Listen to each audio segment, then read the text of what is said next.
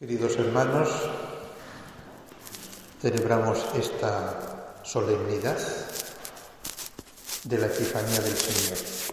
¿Cómo se puede resumir esta celebración de la Epifanía, pero que en un cierto modo resume también todo el tiempo de Navidad?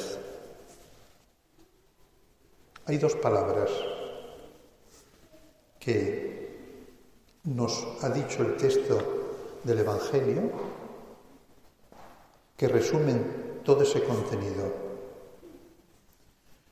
El primero de ellos es, al ver la estrella, se llenaron de inmensa alegría. Y la segunda, dice, entraron en la casa, y ahora viene la palabra, vieron al niño con María su madre, y cayendo de rodillas lo adoraron. Ver la estrella, ver al niño. La pregunta es, ¿qué vieron? Vieron a un niño. Pero ese ver el niño, ese seguir la estrella, y por eso se alegraron porque volvieron a encontrar la estrella. Es la estrella de nuestra vida, de nuestro peregrinar hacia la casa del Padre, de nuestro caminar terreno. Estrella que a veces en noches con nubes no se ven, un camino que podíamos traducirlo con unas palabras de Benedicto XVI, una peregrinación exterior. Aquellos hombres, los sabios de Oriente, probablemente procedían de Persia, realizaron un largo camino para llegar hasta aquel lugar. Un camino lleno de vicisitudes, y aunque probablemente eran unos hombres que gozaban de buena posición, no les faltaron las incomodidades. Aquellos hombres preguntan, llegan a la ciudad de Jerusalén, son personajes importantes, no preguntan al guardia urbano eh, ni a la oficina de información del ayuntamiento de Jerusalén, sino que van a preguntar al mismísimo rey. Y hay aquella reunión de sabios que acudiendo a las profecías recuerdan que efectivamente que en Belén de Judá allí tiene que nacer el gran rey. Y por eso les da ese recado, id y averiguad cuidadosamente qué hay del niño y cuando lo encontréis, avisadme para ir yo también a adorarlo. Hay aquí algo que chirría. No me estoy refiriendo a cuál es la actitud interior, el corazón de Herodes, por qué quiere ir a adorarlo, sino algo que he dicho antes, previamente, y que es muy importante. Cuando lo encontréis, avisadme para ir yo también. No. No hay que avisar, hay que buscar. Cuando en nosotros no hay actitud de búsqueda, entonces no encontramos. Ese es, es el gran interrogante que tantas veces nos hacemos los cristianos. ¿Por qué Dios no se nos manifiesta? ¿Por qué tenemos que sufrir esta pandemia?